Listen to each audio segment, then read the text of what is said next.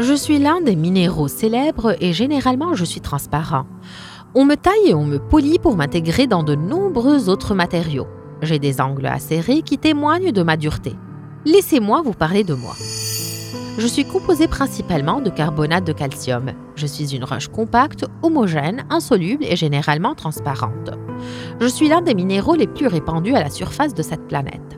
Je contiens parfois des impuretés comme le fer et le magnésium. J'ai un éclat vitreux et quand je me casse, j'apparais en dents de scie.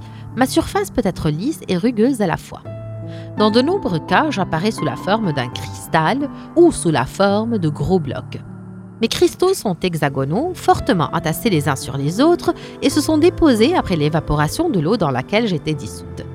Je suis le composant principal des roches calcaires et du marbre et vous pouvez me trouver dans les roches sédimentaires. J'existe également sous plusieurs formes, telles que la craie, et je suis la principale source de la chaux dans le monde.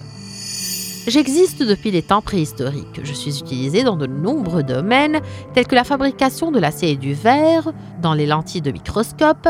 Je suis également utilisé dans les opérations de minéralisation de l'eau, ainsi dans la production du ciment et les matériaux de construction tels que le marbre et les pierres ornementales. C'est pourquoi je peux me trouver n'importe où autour de vous.